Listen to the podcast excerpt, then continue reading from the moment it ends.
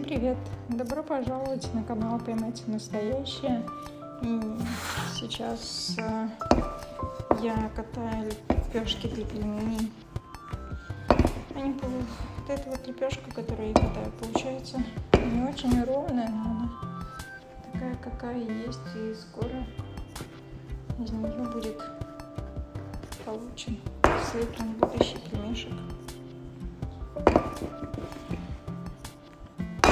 Мне сейчас нравится этим заниматься.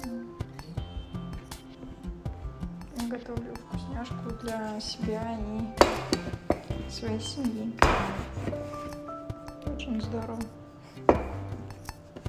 Такой мой настоящий момент. А у вас какой?